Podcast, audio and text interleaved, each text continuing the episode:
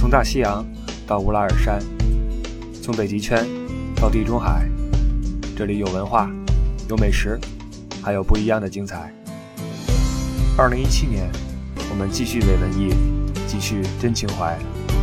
关于欧洲的一切，听你不傻，听不傻在欧洲。呃，刚才你说了好多跟法国小哥哥的这个事儿，小哥哥这个词儿我已经听到三次了。那个，我先不问你和小哥哥的事儿啊，你跟我说说这个法国人的两性之间的这种感觉吧，因为大家都说法国很浪漫，呃，街上我也能看到哈，亲吻的、拥抱的，都不是很避讳的其他人啊。我觉得法国人是一个很热情洋溢的这么一个民族，所以我想知道法国人这种浪漫的感觉，在你看来有什么切身体会没有？平时生活中，嗯你们两个人。先他说，嗯，我得想一下。不敢说它是一个浪漫的国家，或者是其他的，但是我觉得法国最浪漫的是法国小哥哥待人处事的方式。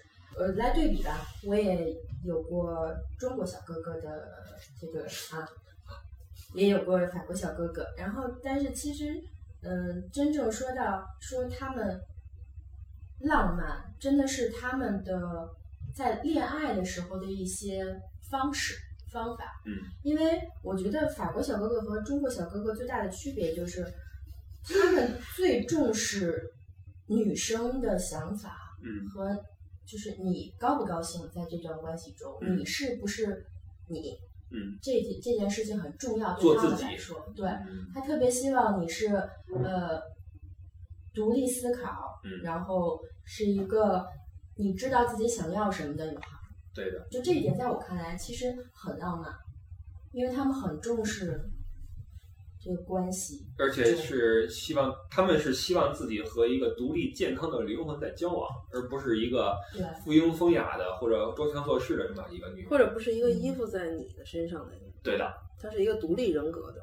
对，我觉得这一点是很多这个呃，不能说全部吧啊，就一部分中国的女孩子和外国人交往的时候一个误区，就是我就喜欢你，我黏着你，你就是我的，你今天去哪儿了什么的。嗯，其实不是这样的，他们喜欢你是因为你够独立，你有自己的思想和想法，你这才是你迷人的地方。对，有自己独特的一面。但是话又说回来了，就是小法国小哥哥就是属于他们适合恋爱，嗯，但是他们不适合组建一个家庭。为何呢？就是他们对于一段关系看得很怎么说，就是开心就好，嗯然后不开心就散。嗯，大部分人都是这种想法，那是不是这是因为他们是小哥哥呀？大叔就不至于了吧？大叔也差不多。哦，因为他们对于一段关，因为其实法国人是呃，不能说算全欧洲吧，但是在西方人的这个世界里，嗯他们是最不忠诚的。哦，对，就是说法国人的出轨的几率特别高。啊，他们就是说明着出轨都可以那种，啊，就是我爱你，我就和你在一起。我在一些电影里边见过这样的情节。你可能不能理解，但是他们身边确实是有这样的事情，经常会发生。嗯，哎，我觉得这挺好。你说不好啊？是是是，对啊，不是，这这这男的女的都是这样的，就在法国，就男的女的出轨几率都是很高的，嗯也不光是男生。而且是不是他们当得知对方这样做的时候的反应，也和那种我们所想象的不太一样？就是你，反正就现在我我的状态就是被被被法国化了一些啊，啊就是你敢告诉我，我就敢原谅你呗，对吧？因为你敢告诉我的那个勇气，可能大于我敢原谅你的那个勇气，对吧？很很高兴认识你啊！就是 这个理儿，你明白吗？我明白不是所有的中国的孩子传统的家庭可以理解的这个这个思维方式，但是就是真的是你你，如果你可以坦诚的告诉你的另一半，嗯我可能对另外一个女孩有兴趣，嗯，这是多么大的一个勇气和忠诚啊！是不是他们能够把这个啪啪啪这事儿跟那个灵魂的交融分开来看？因为你对于另外一个人有兴趣，这属于嗯好像你想尝另外一个菜一样，知道什么味道的。嗯，但是灵魂这东西是独一无二的。身体和爱情是两件事儿。哎，本性本人的本性方面出发的话，他会这种选择。但是如果一旦呃组成家庭了，法国男人也有就是像中国人男人一样，就是努力承担家庭。肯定是对，然后其实身边朋友在那边留下的和法国人结婚了，然后结局还挺圆满的，还是不少的。因为我觉得这个欧洲的男人呀，普遍来说婚后都还是 OK 的。呃，结婚对于他们来说是一个挺大的事儿，因为离不起。对。啊，这是。所以这个法国才有一个别的国家没有的一个叫协议同居，啊，叫 BAX 这么一个东西，嗯就是呃，起初是为了同性恋而设立的，哦但是后来发现其实异性去办这个的比那同性的还不少。嗯，等于是一种被法律承认的非夫妻的合法同居关系。就是你们不用负责，就是离得很容易，没。那么多那个咔啪那种让你穷一半儿那种东西对啊。那个是单方有一方想分就签个字儿就行，啊，我，懂了。所以这也帮助了很多这个提升了很多法国的离婚率和那个不结婚的那个数字。嗯对，，懂了。嗯就是法国他们不结婚，但是有共同的孩子的，还生活在一起的也很多。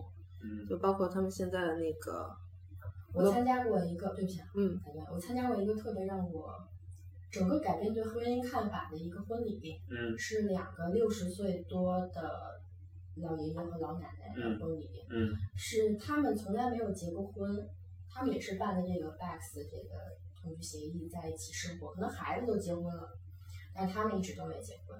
然后在这个老奶奶六十岁生日的那天，老爷爷就琢磨说，我能送她一个什么样的生日礼物才是最珍贵的，才是最有意义的。于是他穿起了一件从来就是从自从呃买了就没穿过的一件西服，然后买了一支玫瑰花，在他生日的那天单膝下跪向他的老伴儿这个求婚了。然后我们去参加他们婚礼，他们在婚礼上面跳舞跳得像孩子一样。我当时就觉得，真正的爱情是什么？是当你六十岁生日那天，有一个老头儿单膝下跪跟你说“嫁给我吧”，那才是爱情。你这话让我有点为之动容啊！就是我觉得他们感情这个东西，实际上在这些西方人的心中啊，嗯，比我们要纯粹的多。我觉得对，更真挚。对，嗯嗯，我跟你说个例子啊，是这个呃，北京的首钢队的外援马布里，你们知道吧？嗯嗯嗯嗯马布里，美国的一个在穷人区长大的一个黑人啊、嗯一辈子也做过很多错误的事情，嗯也经历过一些波折。他在北京获得了一个成功之后呢，就会做一些事儿。其中有一天去医院里面看一个得了绝症的孩子，嗯然后这个孩子说：“我能不能摸一摸你的胳膊？”他的胳膊很强壮嘛，嗯然后他就摸了摸，小孩说：“真结实，真强壮。”马布里就跟他说：“说更强壮的是你爸爸的内心，因为他很爱你。”嗯你看，一个没有受过高等教育的美国打球的一个这么一个人，但是他对于感情的见解，对于这种人最真挚的、最深层次的这种感情的见解，实际上反而比我们要有的时候更真挚吧。我觉得爱，包括爱情这个东西，最对于咱们来说，有的时候反正是掺杂了很多杂质。嗯可能是我们所认为最真挚的感情，不是说你没有任何经历的时候那个感情，而是你经历了所有之后，痛苦、悲伤、难过，你之后仍然有这个感情，我觉得那个感情是最真挚的。对我觉得在法国这么多年，呃，我从来没有后悔过去法国留学的这个这个念想。嗯然后也是真的是意外去了，意外留下，嗯然后意外现在生活在那边。然后这段经历，我可能我这辈子从来没有不会后悔，是因为嗯在法国生活这么多年，它改变了我所有的三观，呃，价值观、人生观，所有的东西都改变了。嗯就是我看到了更多我从来没有想到过的事情，包括像我们现在说的这个这个主题——爱情。就对于爱情，我真的是有好多好多好多就是变化，就是我不再呃，就是像可能我我更更像我们刚才说的那些法国人那些交往的方式啊也好，嗯呃，我无所谓说呃出轨也好，忠诚也好，这些东西对我来说都不那么重要了。包括结婚，嗯，那一张纸对我来说都不重要。重要的是什么？爱情，那对我来说是最神圣的一件事情。嗯，包括那张纸和结婚对我来说都是两码事儿。嗯，结婚这件事情，我真的希望在六十岁那生日那天才能发生的那件事情，因为嗯，它对我来说太神圣，我不想轻易去碰触它。我懂。但是我永远相信爱情的存在，我永远等待那个人的出现。嗯，就是这种这种观念的变化特别好，特别幸福。而你没有去法国的话，没有在这儿经历过这些事情的话，你是不可能有这样的对，想法。我会认为可能结婚就是家长给接上一个人嗯到那个岁数要结婚生孩子，然后一起去奋斗，哪怕没有了爱情，生活一样继续，为了孩子或为了什么什么，嗯为了他们嗯，可能就会就是理所应当的这样想，但是不是这样的，爱情它是纯粹的。那大韩，你在法国待了一段时间之后，回到国内又过了很多年，那你对感情的这种理解呀、什么的，是不是也像他这样进化的如此彻底？然后是不是也像他这样现在有这样一个看法？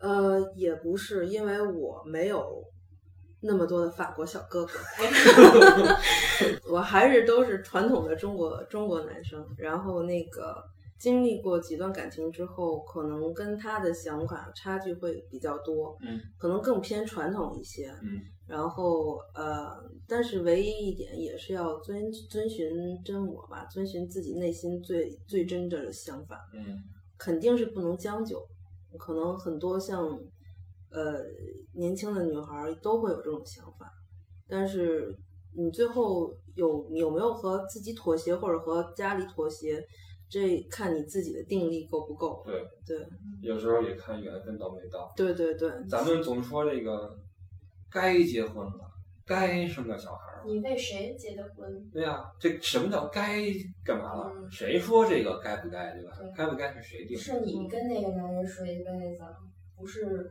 说该的那个人，对吧？对嗯，其实还是看想要过成什么样的生活。嗯嗯，每个人自己的给自己的规划的道路是不一样的。嗯，我觉得这个更像是一个自己跟自己的修行，就是有时候道理你是明白的，嗯，有时候觉得我不将就。现在其实现在越来越多的人学会不将就，尤其是女孩子，我要独立，我要怎么怎么样嗯。但是这个修行所面对的就是一些苦痛，啊它不是一个享受的过程。你要在一些别人的不理解中，在一些面对的孤独中去摸索，去这个我。感触好深，因为这么多年来，其实跟家里边的一些观念上的东西是非常背道而驰的，嗯很多东西都是。我特别理解现在为什么叫战斗在法国，嗯，你那就是儿有一个在战战战法法对战法，就为什么叫战斗在法国？这个不是说光是这个跟中国家庭的这个战争，就是理念上的一些战争，嗯。包括在法国的生活呀、嗯。工作呀、嗯。跟法国人的交流啊，都是战争。是你要为自己而就是怎么说战斗，是因为你我一直在寻找自己。说实话，我一直在找，包括在艺术啊工作方面我自己的风格呀。嗯因为中国是这个这个教育，艺术教育大家都知道，就是应试的教育，一直在寻找自己的东西，然后包括生活也好，一直在跟父母战斗着。嗯就是可能在中国的传统观念上，我是可能别人会说你不孝啊，嗯或者是呃，为什么你可以放弃家庭去寻找爱情？嗯就是很多东西是观念上的东西，我无法告诉自己我这样做是对的，因为我毕竟是中国人，但是我无法跟自己说，呃，我可以跟一个我不爱的人生活一辈子。就是有很多东西是它交织着，然后我自己有的时候因为生活在那边生活时间长了嘛，我自己都会问我自己，我外边这个壳是中国人，我里边还留下多少中国的东西？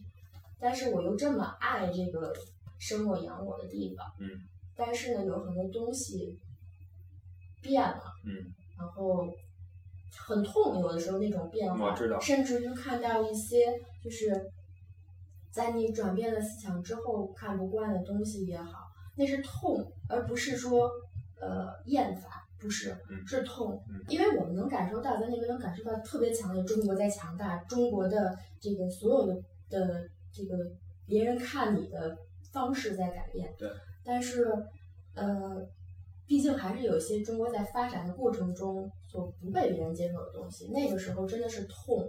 我们刚到那的时候是多么希望中国强大的不要不要的，然后所有的人都是抬着眼睛看你的，多么希望中国是就如此这样。但是现在慢慢的真的在变化，你越来越感觉到你自己的那种骄傲的那种那种感觉。是的，嗯嗯，说到这块儿，我就 想说一个现实的情况，就是在嗯巴黎的凯旋门前相接的起点那个路口，那个过马路那个中间那个位置，照永远杀照是吧？常年被来自中国的夫妇们占据着，然后朝天上扔婚纱，一天能占八对儿。哎好像现在少一些了。我记得我刚到的时候，人多的小地儿特别有味儿，所以都跑到那犄角旮旯地儿去拍，啊，但不是没有。对。后来我好像在爱强，在爱强那儿见我刚刚要。提爱强这个地方。嗯、巴黎其实这个有一些小风味儿的地方还是有的，嗯它并不是说只有那个凯旋门啊、埃菲尔铁塔之类的对。实际上，其实它的所谓巴黎的浪漫，可能就体现在这些小的地方。对但实际上，你要是走到巴黎街道，你会觉得其实巴黎街道也挺脏的，是挺脏的。而且到处都是狗屎。你忘了我们第一次，我们刚到法国的时候的头一年，那会儿还在上语言，我们大把大把的事情。啊，这地儿插一插播一段，就是孩子们，当你在学语言的时候，一定要好好利用这段时间旅游，因为嗯之后你进了专业再也没有时间玩了。然后呢，我们当时去巴黎，第一次去巴黎的时候，我当时就觉得到北京了。嗯，就是脏乱差，你知道吗？怎么这么脏？然后也加上我们当时租的那个地方就比较便宜，嗯所以它不是在什么富人区，是在一个很便宜的地方。然后真的是满街的狗屎、口香糖，嗯，这是真的是巴黎特别大的一个问题。然后还有巴黎城市是这么分布的，它分那个南边儿和北边儿。实际上，它的那个呃二十十九个区、二十个区是蜗牛形状排列。转圈儿出去。对，然后但实际上他们从地铁来分哈，嗯很多巴黎人都这么分，到沙特赖再往北以上就不要再去了，因为那是穷人区。嗯和脏乱差，然后再加上比较危险，各种打家劫舍什么的啊。然后南区呢就比较安定，是富人区，然后比较呃比较安逸吧，然后人都也比较随和，嗯然后也没有那么那么那么交流比较那么困难。露露说，那个沙特奈是巴黎一个中转地铁的一个最大的站。嗯，然后呃，巴黎人就会说说，如果你的去上班的路上需要在沙特内转车的时候，嗯你说明你是一个苦逼的打工的人。因为你要往偏处走，对吧？对就是因为那块儿车特别多，然后是要中转的。我是深有感触，因为我上学的地方就在沙特内那站，嗯嗯我基本上前三个月走错的几率，因为它那个沙特赖那个出口大大小小有十二呃二三十个，嗯，你稍微现在更多了。你稍微走错了一个，你就得上来之后，你要好绕好几个圈儿才能找到你要去的街街道。对，巴黎那个街道它都是放射型的，对走起来还挺费劲。所以那时候我每天早上都要迟到，是因为我老走错出口。在在巴黎上班迟到是一件特别正常的事情。堵车堵得太厉害了，堵太厉害。因为作为这个旅游哈，你团队住的话，你住城里很难，因为没有那么大的酒店，嗯嗯嗯，多住那个机场那边，然后从北往南进城，进个一两个小时，不夸张。太堵了，你远远的看着啊，这个大家看啊，我们已经可能看到那个埃菲尔铁塔了塔顶了，大家都很兴奋啊，拍照。我说不用不用，还你还有一小时的时间可以照这个。呃，是巴黎的交通确实是挺那个可怕的。嗯，巴，但是跟北京一样，很方便的一点是，真的是你隔个一百米左右就有一个地铁口。啊对，呃，这个是比英国还要方便的，比比伦敦还要方便因为你。想法国的领土面积就是咱们的一个一个省，省。北京的面积是巴黎的面积一百五十五倍，所以你就想着就是屁大点儿小地儿，嗯，嗯，而且就是给那个要去留学的同学说一个小 tip，就是尽量不要在巴黎的十八、十九区租房子，那属于比较危险的区，就是蒙马特和那个圣心教堂在那个那边的位置，因为那边黑人住的比较多。但是蒙马特那边是个艺术区，是吧？对，是，但是它是旅游旅游的地方。但是我说的是，你要真是留学住的话，千万不要选择那个区域。有时候我们当时留学生开玩笑嘛，就是说住在十八、十九区的女生绝对是不可能穿高跟鞋的，因为你听到你听到那个嘎噔嘎噔嘎噔的声音，就有人跟着你了，而且你身上必须要带零钱。他劫你的时候，你不给他，真的敢捅你。所以就是在十八、十九区，我当时住在巴黎的时候，基本上没有朋友在十八、十九区，都是一个禁区，不敢去的地方。除了游客可能去圣西蒙马特玩一玩。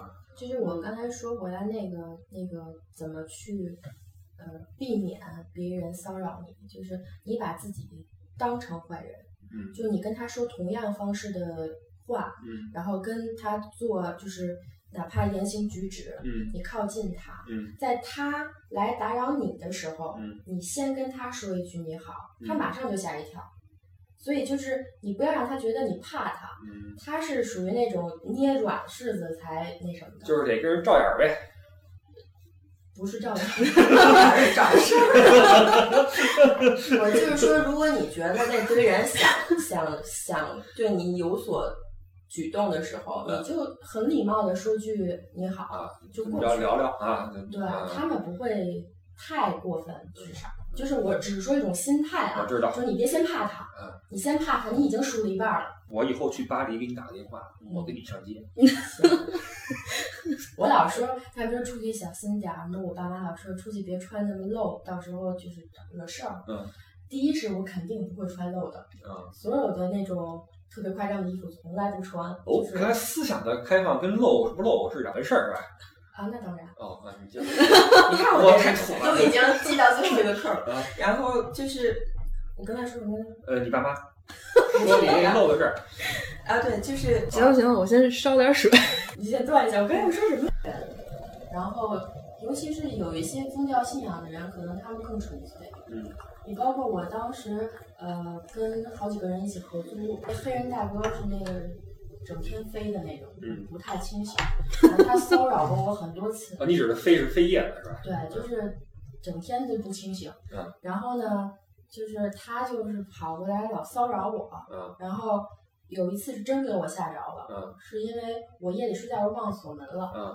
结果我睡着睡着发现有人在摸我，嗯，就给我吓醒了，我直接就跳起来站在床上看着他干嘛，嗯，然后后来他就是喝多了，也没什么恶意是吧？喝多了过来摸我的手，就这样。哎呦喂，他挺那什么的，对，然后后来我就跟我旁边那个阿人小哥哥就跟他叙述了一指的阿人是阿拉伯人是吧？阿尔及利亚，阿尔及利亚，对，阿尔及利亚，他是很纯粹的信仰的那种人，然后我跟他说了，他就特别。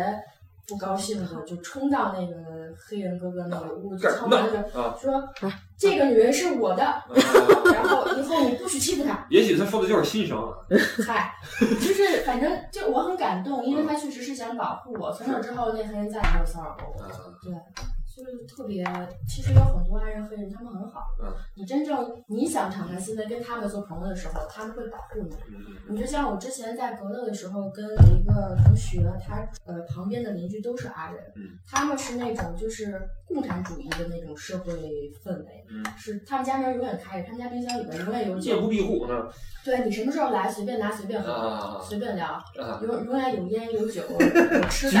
对，随时来，随时大家都可以。欢快的玩耍，我特别喜欢跟他们一起去夜店。你像你跟一帮阿人去夜店，谁敢找你？是是是，对吧？所以特安全。嗯，你跟一帮黑人出去，谁敢惹你？对吧？其实，在法国呀，有不少这个黑兄弟哈，挺好的。嗯。呃，在景区，你一下车来了一群那个特别黑的那个黑兄弟哈。还掏东西出来，你以为要掏家伙呢？其实一看明信片，啪一抖，小埃菲尔铁塔。对，而且你你发现景区里黑人卖的东西基本上都是中国产，然后跟你粤语啊、什么温州话呀都跟你说。一块钱五个，便宜啊，马马虎虎都会这个。嗯。而且在那个有一些停车的地方哈，有一些黑人没事干，他帮你那个看车，因为有些地方会被砸嘛。嗯。他就说你放心，你去玩你的啊，这我在这块儿，没人敢砸你车。但不意味着所有的黑人你都可以让他看车。那是，讲一个实例，也是那个我在法国一个同学的亲身经历，然后，呃，挺可怕的。其实也是黑人，那关于黑人的一件事儿。我的意思是说，其实你要是真是去留学，千万也一定要注意人身安全。当时也是我们过年大年三十的时候，几个中学中国留学生在一起吃吃饭嘛。然后在朋友的家里，大家都喝的挺多。然后当时已经快临近十二点了，巴黎的地铁是到了十二点是最后一班。然后有一个女孩就一定执意要回家。后来我们都说都喝多了就都睡吧，都睡这儿别走了。结果那个女孩就真的自己一人回去了。结果后来我们大概有三天时间没有联系上这个女孩，大家都觉得挺奇怪。后来就。呃，最后一次打通那个女孩的电话是一个法国的老头接的，嗯，然后当时就老头就说，这个人现在住在医院，你们是他的朋友的话，你们来看看他，嗯，然后当时我们到医院的时候，就发现这个女孩身里已经被捅了可能三四刀吧，然后在重症监护室，嗯，呃，带着那些乱七八糟的管子，已经是弥留之际了，当时是。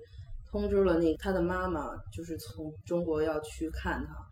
嗯，后来聊起来这个事儿的经过，就是这个女孩坐的最后一班地铁，结果经过她自己回家老走的那条路上，遇见黑人打劫，打劫了之后，这个女孩把钱给了，但是那男就是这个黑人还是把她强奸了，嗯，并且捅了她，嗯，然后结果最后还是被这个老头发现的，嗯，给她送到医院，嗯。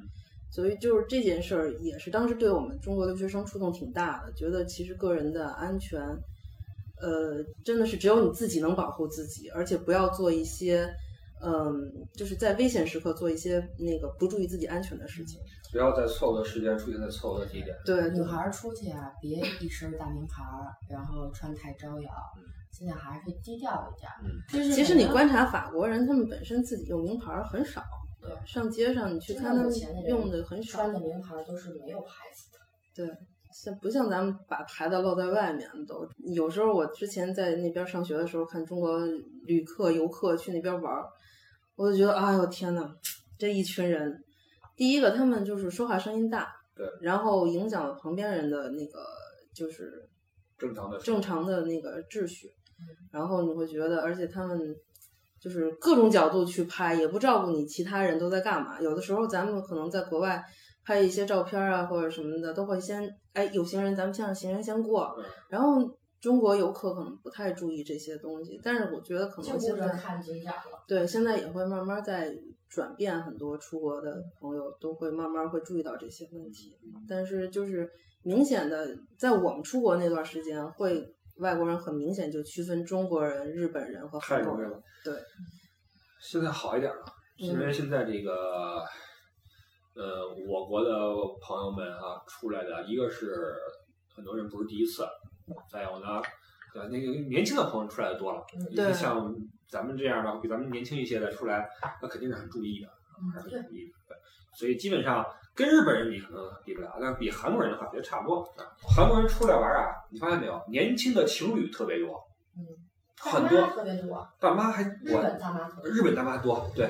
但始终是我上学的时候感触比较深的是，我觉得韩国留学生的整体素质，嗯，还没中国人好，挺差的。对，中国的整个的这个面貌在一点一点的改变，越来越不同，挺好。反正我觉得还给那个一些学艺术的留学生。呃，说几句，就是其实巴黎真是一个学艺术或者学设计的人的天堂。我在那个巴黎上课的时候，我们每个星期二或者是星期四的下午是要去博物馆或者是展览馆去看展览的。呃，学艺术的学生有一个好处，就是他们有些博物馆和展览馆是免票，拿着学生证，对，然后只要是艺术类，可能我们在那儿会临摹一下午，然后也是整个学校来，整个学校走。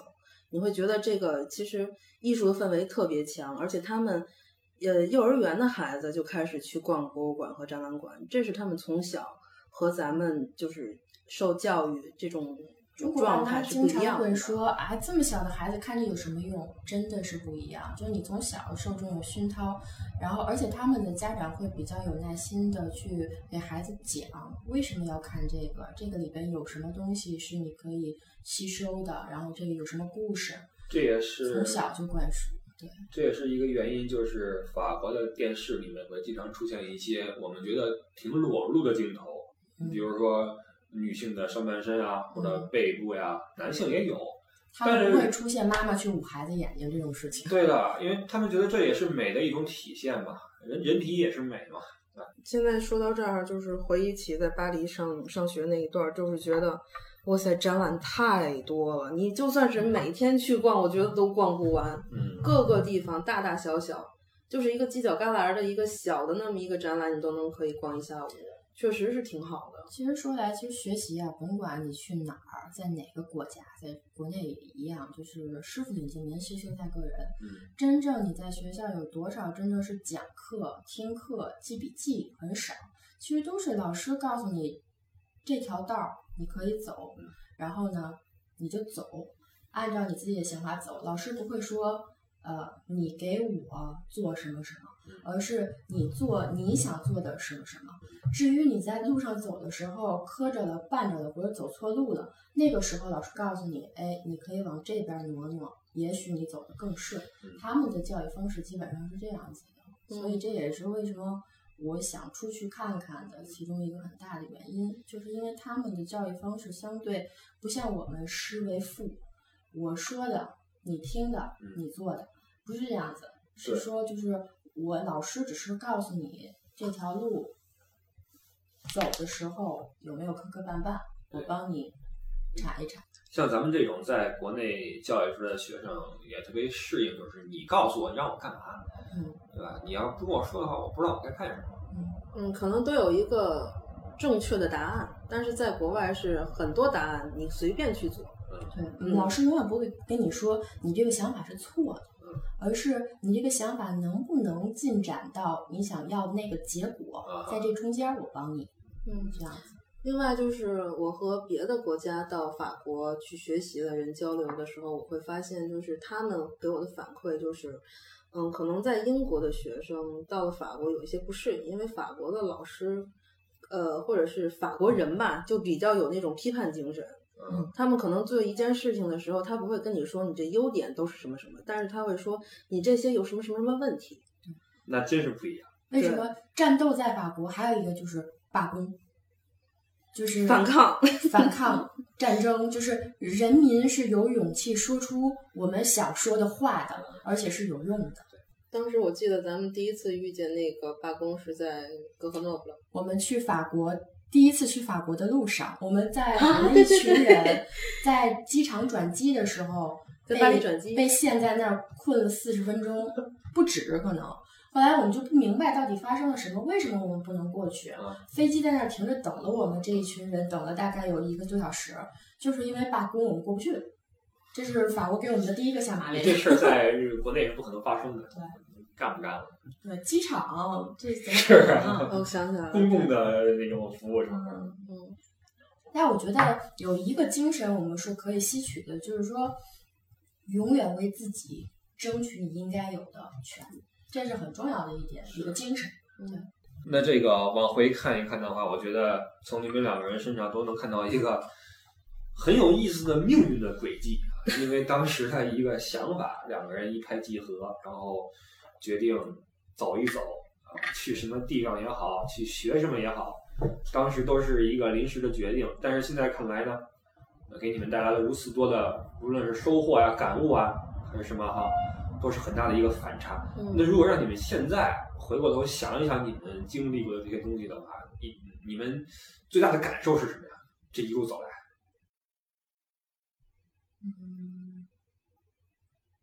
首先说一个特别直白点儿的吧，就是你有一个 跟别人吹牛逼的一个噱头。说说直白点儿啊嗯，这个可能多少大家都当个玩笑，可能慢慢出国人越来越多了，这个已经不拿这个当什么了。但是确实有这么一段经历之后，对你的呃人生看问题，包括你遇到的困难的时候，然后你去怎么想办法去解决，我觉得这都是给自己一个非常大的动力吧。因为我毕竟之前我自己一个人在那边生活的时候，没有任何人帮助，嗯我也解决了这么这么这么这么些的问题，所以对自己的自信，呃，肯定是加强了。然后另外一个对自己各方面的认知，包括对自己未来的事情，可能遇到的事情可能看得更开、更更透彻，会会在你包括以后接人待物好上面都会有一定的影响。当然，这些肯定都是有好的影响，对于我来说，嗯。对，咱不讲就说，呃，读万卷书，行万里路嘛。嗯。其实出去看看没有什么不好，出去经历一些事情是你人生中最大的财富。然后也别把就是出国留学想的有多么光鲜亮丽，因为你是去吃苦的。说实话，你是去经历一些可能在你这个年龄别人经历不到的事情的。出国留学不是去享受，你要做好了去吃苦的准备。在家都是在我们这一代人都是独生子女啊，之后零零后之后他就是两个孩子。但是中国的父母对孩子的教育方式是捧到天上，对吧？都是蜜罐里长大的孩子。但是当你被或者自己把自己扔到一个你连语言都无法这个说通的一个环境下，你怎么生存？你怎么活着？或者是你怎么能活得好？这个是一个。可能人生中最大的冒险。哎，对了，那那个能不能教我几句法语啊？你们都在法国混过很久，我去法国这么多次，呃，我也没怎么跟法国人聊过。然后说英语，他们也不怎么理我，所以我就想说几句法语。你想说点什么？有什么有用啊？你告诉我。我就会说不说。嗯，先先说那个比较口语化的法国人打招呼，可能熟人之间叫 salut，salut。嗯，这个我听说过。嗯，然后鲨鱼，嗯，鲨鱼啊，像这个比较日常化，大家平常可能 Bonjour 是早上说，晚上可能就是 Bonjour。比较不熟悉的人之间的交流方式，就是你说你好。他说的是 Bonjour 还是 Bonsoir？补素啊是晚安哦，是这样啊，就是大概晚上六点之后。对，因为我听到有人跟我说补素啊，我但我说他是补素嘛，到底？对，补素是从早上到晚上都好使哦，但是晚上六点之后你会听到很多法国人跟你说补素啊，就是晚上好。懂了。嗯，尤其是餐馆或者去大 back 或者是去那个超市结账的时候，他会这么说。我经常晚上玩一宿之后，第二天早上起来见的第一个人，我说的都是晚安。呃呃。还有一句话就是这个，就是德语的 bitte，就是英语的 please，意大利语的 blake，嗯，法语是什么？在法语里边，其实有一个特别好使的一个，怎么把你这句话说的再不礼貌，你加一个就你说的这个 please 这种东西，它就会变得更就是稍微的礼貌一些，就是 s'il te plaît，或者是 sie vous plaît，vous 是您。啊，sie te de 是你啊，所以就 s'il te plaît，s'il vous plaît。就是拜托你，please 啊，在后面加一下后缀，就甭管你这一句说了什么，给我来杯水，哪怕你说的不是敬语，你到最后加一个 s'il vous plaît，就是麻烦您嘞，就这意思。嗯，这说法语是不是要把这个上身坐正，然后那个声音啊有点轻跳着说的？因为我觉得法语啊跟德语它不一样，法语是那种 s'il vous plaît，s'il vous plaît 什么 bonjour，就这样跳着说的。法法国对于我来说，方方面面就特别北京，哦，是因为我觉得说法语的时候，对于我来说也是基本上不张嘴。就是我说北京话的时候，不是也是不太张嘴吗？就是含含糊糊的。法语有点那种不张嘴的那个劲头，嗯，就是慢慢悠悠的就说出来。可能也是因为这个说比较优雅的语言吧。嗯，这么着吧，你给我说出一句法语让我模仿一下，我看我能模仿到什么程度。比如说这根黄瓜太贵了。没说过这么怂话是吧？呃，你要让我说一句什么完整的话？还是在黄瓜上纠结吗？嗯，你随便说一句，你说最溜的。嗯，我说最溜的啊。比如说，你说 “Est-ce que vous pouvez emmener un carafe d'eau？” 就是您能不能给我拿瓶水？有点难是吗？Est-ce que 什么？Est-ce que est-ce que 就是 Would you？哦，Est-ce que est-ce que vous pouvez vous pouvez 您可以啊？Est-ce que vous pouvez 啊？Emmener emmener emmener 就是拿来啊嗯啊，carafe d'eau 啊，carafe carafe 就是一个瓶子装水的瓶子，gahaf 水是 d'eau d'eau d'eau 的 eau 是水，它有一个有一个前面有一个前缀加一个介词，对，它要把它连起来，有一个叫 liaison，就是连音，嗯哦，对，就有点复杂哈。呃，比如说我刚才说的 plat du jour，嗯就是如果实在不知道点什么，你嗯就给我来今天特色菜就是呃 je voudrais 不对 le plat du jour，，la plat de la la plat de jour，嗯，plat du jour。第一个词儿怎么说来着 je voudrais，？je voudrais 是 would you 那个意思，对而且是礼貌的用语。我又忘了 je je voudrais，，je voudrais 嗯，je 是我，voudrais 是想要，je voudrais 嗯，je la voudrais，plat de jour。嗯，la plat du jour，La plat du jour。嗯哎，我有一个很有那个意思的问题，就是法国人的那个数数是特别难，对吧？是呃呃六十是六十，七十不是七十，七十是六十加十，就说起来就是六十加十。对。比如说我七十岁了，就是我今年六十加十岁了。对，对，然后七十五岁的话嗯就是六十加十五，哦，嗯，你要是说到九十的话就更麻烦了那。是六十加三十吗？呃八十是四乘以二十 有点晕了是吧？gat one 啊，就 gat 那也就是说九十就是四乘二十再加十。对对，没错，那法国人这要是活到九十五了，这数还数得出来吗？我今年四乘二十再加十五岁了。对，是这样。所以你知道吗？都说法国是一个浪漫的国家，不觉得他们数学很好，法国人数学很努力的。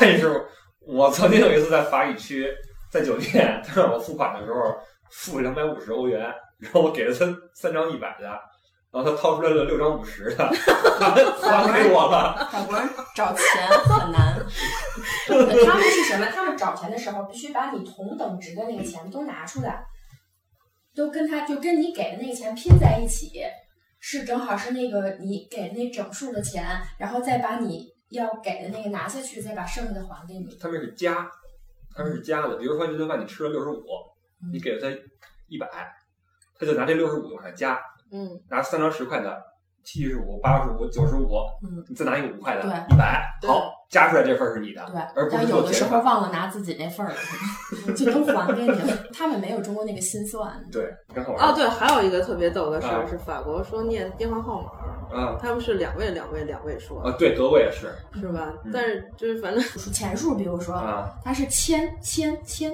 啊，对咱们是有万，他们没有万。对对对，他们是按照那个逗号，三个位一逗号，三个位一逗号。这可能不是光法国人吧？这好像说英文国家。整个的英语国家都是这样的。他们说，比如说工资，说我这一年挣五十千，嗯，我这一年挣七十法国人也千这样啊，对，现在中国不是也开始吗？多少 K 是吧？对，多少 K？哦，我一直没明白 K 是什么意思。现。在明白了现在明白了，谢谢，长姿势了。好吧，好吧，这个感谢两位啊，嗯，做结尾啊。你回家自己再做吧，喝点水。